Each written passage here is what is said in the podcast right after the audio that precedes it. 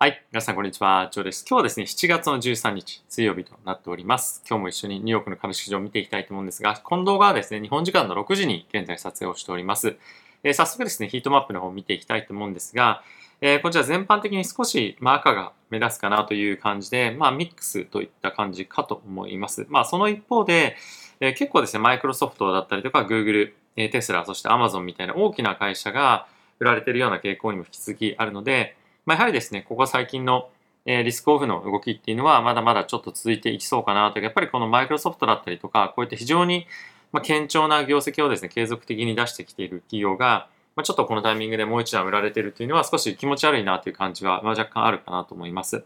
あとはですね今日は原油に関してかなり大きく下落をしていて、え日中ですね皆さんの方に LINE 公式のアカウントの方から少し情報を送らさせていただいたんですけれども、え原油の先物がですね大きく下落をしています。で、このあたりに関してはやはり、まあ、景気の減速というところが大きく意識されていると思うんですが、え、やはりですね、マーケットのちょっとポジションの偏りっていうところも一つ多かったんじゃないかなと思うので、まあ、ちょっとどっかのタイミングで一般一回あの反発するかもしれないんですけれども、やっぱり継続して、え、まだまだ原油価格だったりとか、あとはエネルギー株ですね、に関しては少し、ま、下げる可能性はあるんじゃないかなというのは、え、感じたりはしております。え、いずれにせよですね、長期ではやっぱりこの原油関連の株に関しては、まあ、ある程度底堅さを期待するような声も、え、出てきてはいますけれども、まあ、ちょっと変わりすぎっていうふうに、えー、まあ、ここ最近ずっと、まあ、数ヶ月というよりももっと長い単位で、え、そんなイメージがあったので、まあ、しばらくこの、リクイデーションみたいなのは続いてもおかしくはないんじゃないかなとは思っております。でやっぱりこういったところが株式マーケット売られてくると、まあ、どこを買っていいかというのは正直わかんなくなってくると思うんですね。っていうのはやっぱり今、少し割安感が出ているんじゃないかというふうに言われているような、特に大型のテック銘柄に関しても、まあ、今日マイクロソフト4%下落していますが、まあ、こういった動きとかが徐々に出てくると、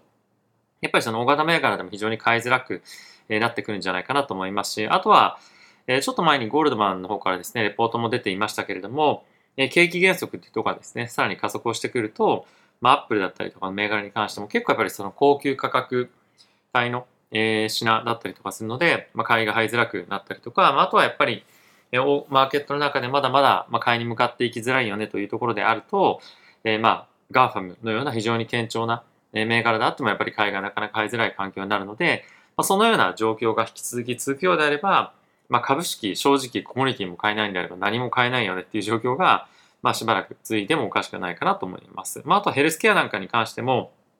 え結構ですね、マーケットが悪い時に買われるような銘柄であったりもするので、まあ、このあたりがあのそんなに堅調な動きをしていないというところは、やっぱり今ディフェンシブの銘柄もやっぱり買いづらいですし、コモディティも買いづらい。で、かつ、まあ、少し安値になってくるような、えー、まあ、グロース銘柄というところも拾いづらいということで、まあ、ちょっとやっぱり今は、えー、何も手を出さない、もしくは持っているものに関しても、まあ、ひたすら耐えるというか、まあ、あの売却してもいいとは思うんですが、まあ、少し耐えるような時期になってしまうのかなというのは感じたりはしています。はい。で、えー、今日はですね、えー、まあ、引き続き明日 CPI があるんですけども、それ以外の、えー、諸々の住宅の関連指数だったりとか、まあ、あとは CPI に関連してくるような、指標及び、あ、とは FED の関係者だったりとかですね、あとは、新興国に関してもインフレの状況がどういうものなのかというところについて今日は少し触れていきたいかなと思っております。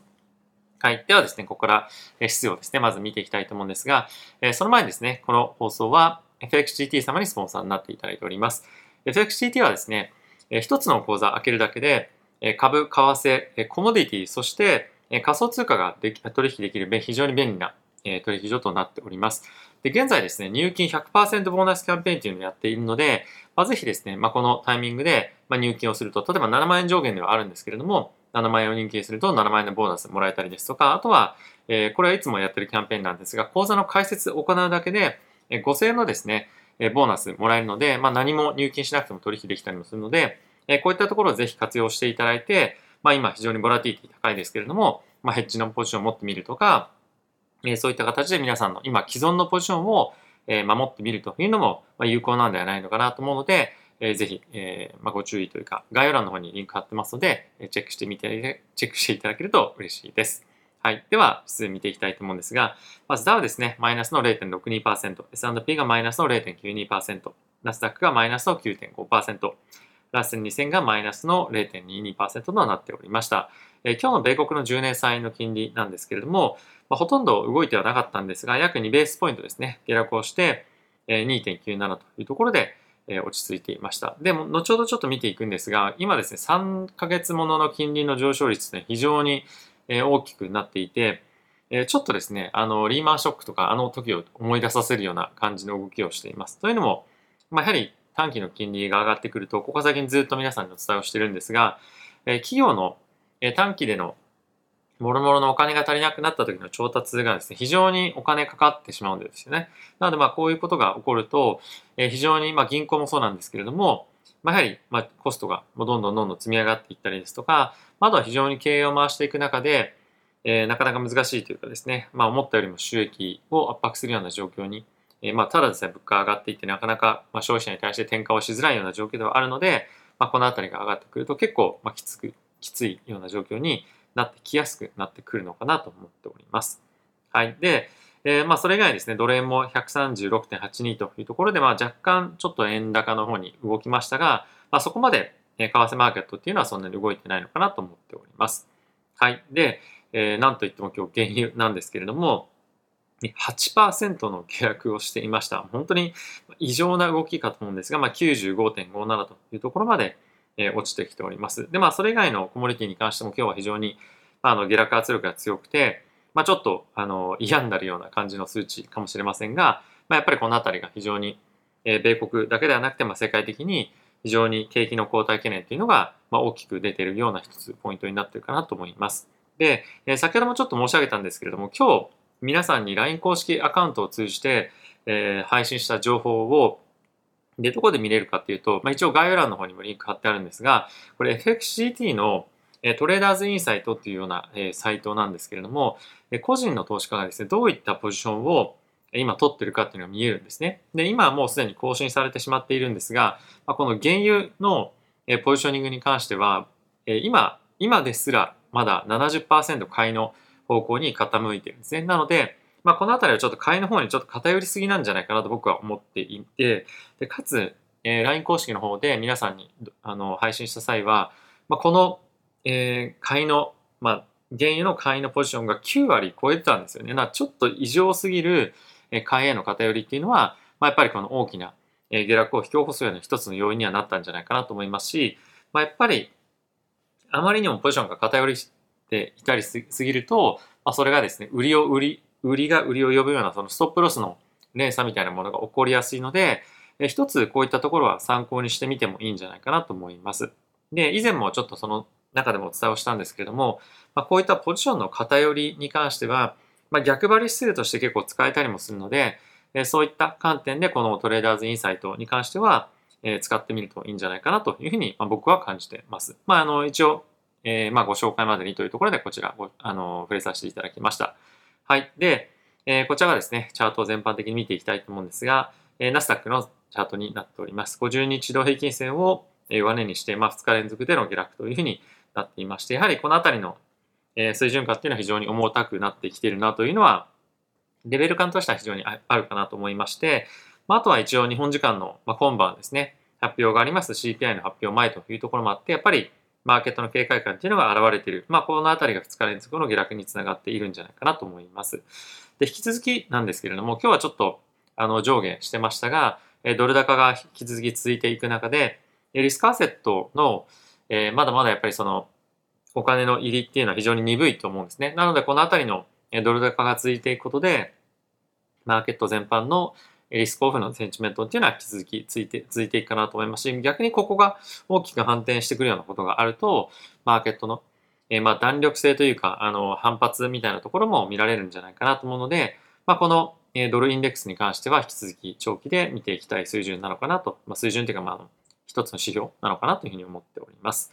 はい。で、えー、一つさっきもちょっと述べた通りなんですけれども、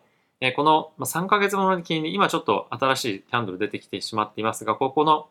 2日連続で大きく金利伸びているんですよね。で、なかなかこの短期金利がこれだけ急速に伸びてくるっていうのは、まあ、あまりあの普通のマーケットでは、正直なくて、ここでも大きくドーンと伸びてますけれども、やはり少しマーケットとして危機的な状況が起こってるからこそ、そういった短期での調達金利がものすごく需要が高まることによって、あの、あのまあ、上がってしまうということが起きるわけなんですが、やっぱりこういった短期の金利が上がっている時っていうのは、まあ、そういったマクロで何かしら、えーまあ、大きなイベントだったりとか、まあ、クラッシュみたいなものが起こりやすいような状況にあると思いますので、やっぱりこのあたり一つ気をつけていきたいなというふうに思っております。はい。まあ、あとはですね、こちらさっきもちょっと見たんですけれども、原油の下落に関しては、えー、ここ最近のまあ1年間振り返ってみると、大体この95ドル近辺っていうのがそこになってるっていうようなことが結構多いんですよね。なので、まあ、ここを抜けてくる、もしくはそのまあ90ドルっていうところに抜けてくるかどうかっていうところでも、まあ、大きく一つ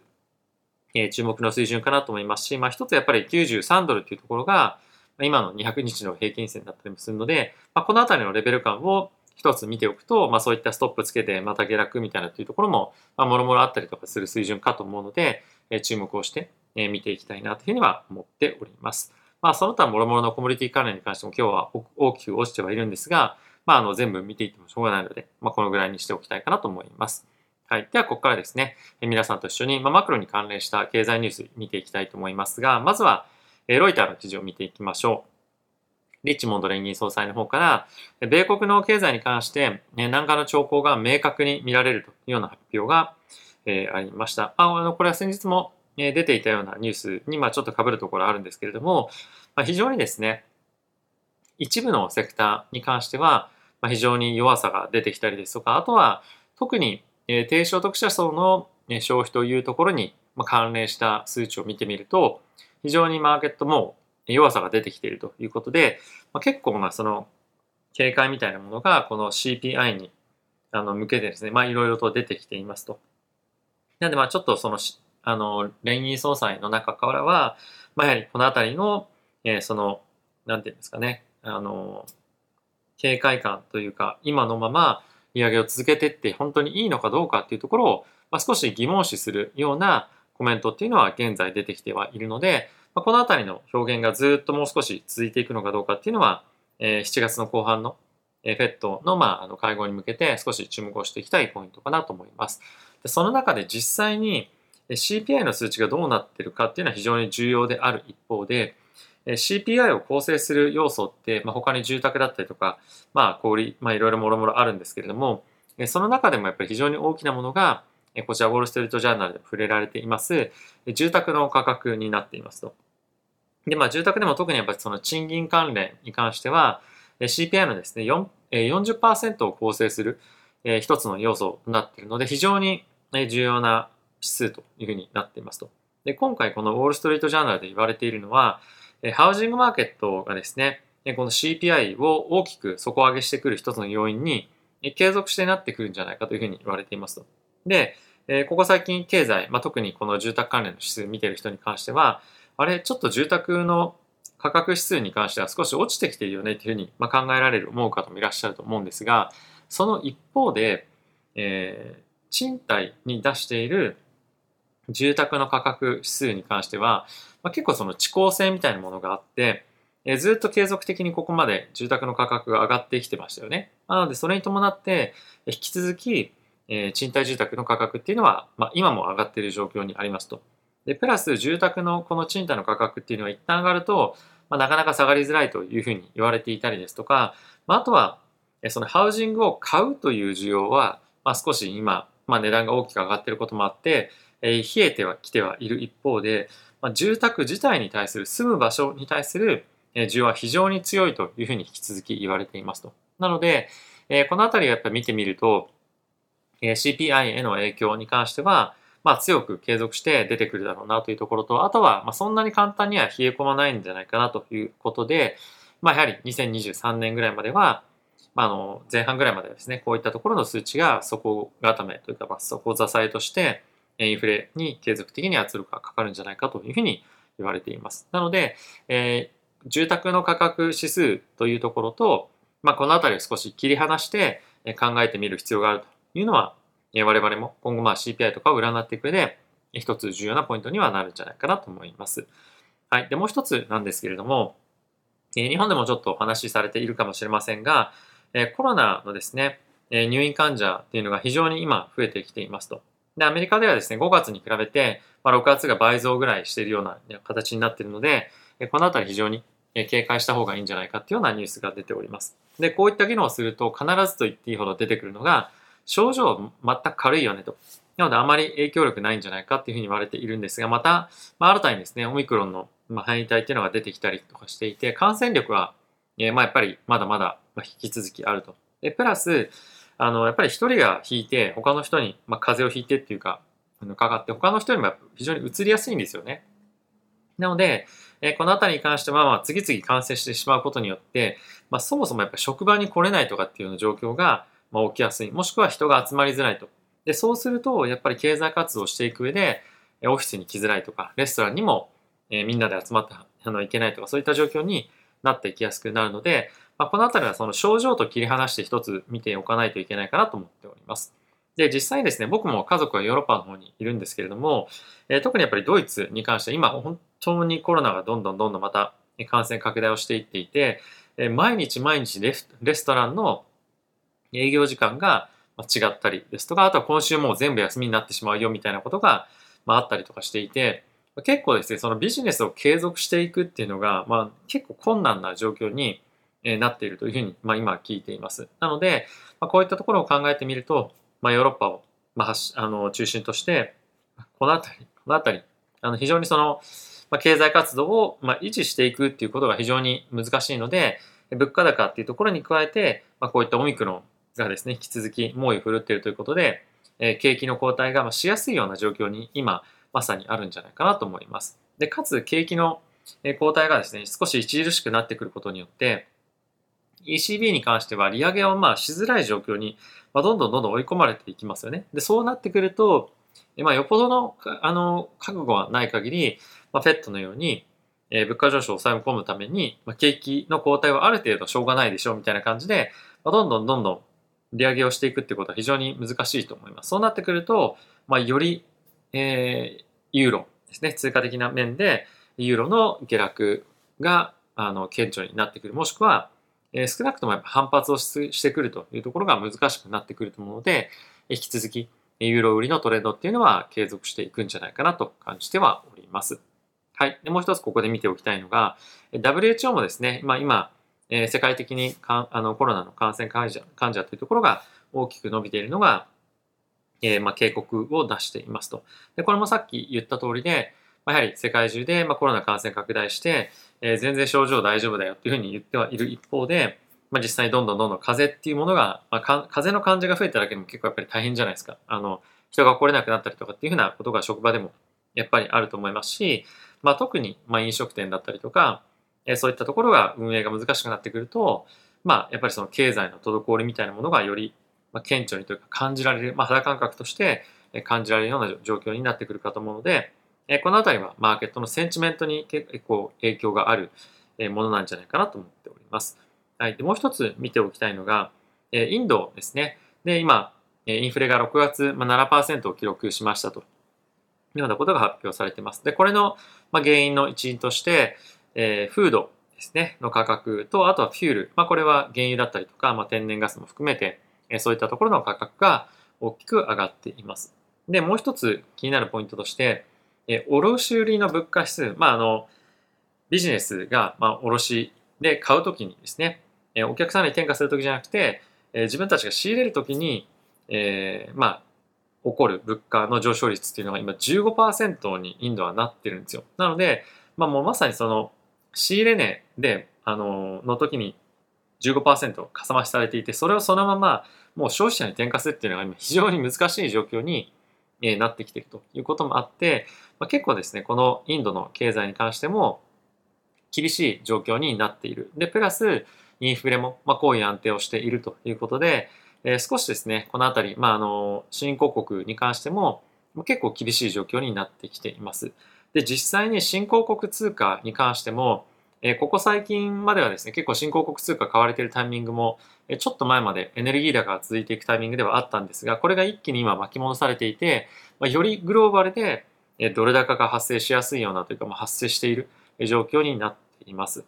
なのでやっぱりこのあたりの環境を見てみると、マクロ経済の観点からはやはりドル高がさらに進んでリスクオフが継続していきやすいような環境になるかと思いますし、えー、まだまだやっぱりそのドル高っていうのが続いていくと、えー、世界的なその経済の弱まりっていうのが、まあ、より顕著になってくるかと思いますし、まあ、あとは、えー、まああの、いろんなアセットクラスを見たときに、じゃあどれに投資をしようかというふうになった際に、まあ、結構今の米国の、えー、例えば10年債とかも3%切ってるぐらいの水準なんですが、まあ、それでもやっぱりインフレに完全に負けてしまいますよね。なので、まあ、なかなか、まあ、そこに対して、まあ、買っていこうっていうような気にもなかなかなりづらい環境でもありますし、まあ、ある程度もう、えー、まあ金利上昇っていうところが落ち着いてきたよという感じであればいいんですが、まあ、この辺りは少し、えー、まあ判断がちょっと難しいような感じにはなっている。まあ、何を言いたかというと何を今本当に資産として買うことが正解なのかっていうのが資産運用という観点では、まあ難しいかなということですよね。まああの単純に物価と比例してっていうのは関係なくと考えれば、まあ、今後景気が少し後退していくということもあって、まあ、じゃあアメリカの国債買えばいいよねってことにはなるかと思うんですが、まあ、やっぱりそれではなかなか物価に対してまあ結局負けてるのでお金は減ってるよねっていう話になりかねないので、えー、プロの投資家に関しては、まあ、あの引き続き難しい環境が続いていくんではないのかなというふうに僕は思っております。はい。ということで皆さんいかがでしたでしょうか？今日途中でご紹介をさせていただいた、えー、あのトレーダーズインサイトに関しては、まあ、毎日毎日ちょこちょこ見てみるといろんな発見があったりとかするので面白いかなと思いますし、タイミングによって何が今非常にホットなトレーディング通貨ペアなのかっていうのも分かったりとかするので、まあ、今その個人投資家の資金の流れが分かったりとかですね、あとはそのあそこの FXCT に関しては株、為替、コモディティ、そして仮想通貨っていう通貨を扱ってるので、まあ、そういったいろんな通貨の中で、まあ、いろんなアセットクラスの中で何にお金が集まってるかっていうの分かりやすかったりするので、まあ、ぜひですね、えー、まあちょっと常に、まあ、ちょこちょこちょこちょこ見る癖というか、えー、利用していただけると、まあ、面白い発見もあると思うので、ぜひご活用いただけたらなと思っております。はい。ということで皆さん今日も動画ご視聴ありがとうございました。また次回の動画でお会いしましょう。さよなら。